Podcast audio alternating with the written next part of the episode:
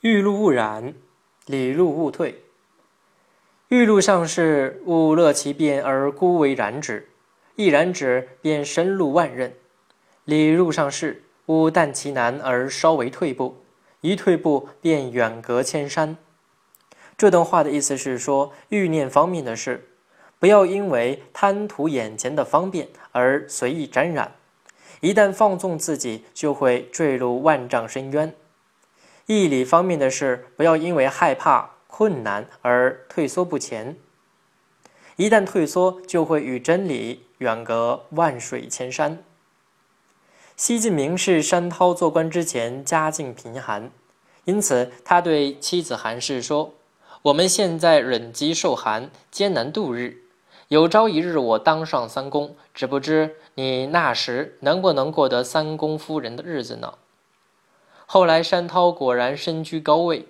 虽然他的爵禄相当于千乘之国的国君，但他仍然忠诚勤俭，保持清廉本色，不养美女侍妾，所得俸禄赐品都分给了故友亲朋。有一回，陈俊有一个叫袁毅的人，在任蓟县县令时贪污腐化，还用财物贿赂宗公卿。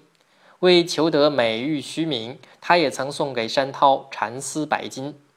山涛为了迎合当时风气，迫不得已收下，却将蚕丝藏在阁楼上。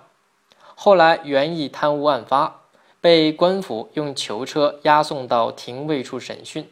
凡是接受过他贿赂的人都被他一一招供出来。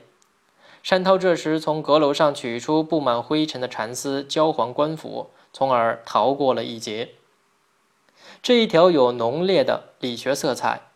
宋代理学家主张存天理，灭人欲，是将天理与人欲对立起来。这种思想自然已不适合现代社会。但人若一味放纵自己的私欲，而不重视思想品德的培养，无疑会走上邪路。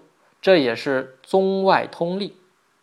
合乎义理，就当下社会而言，即遵守一定的道德规范。站在真理这一面，正所谓从善如登，从恶如崩。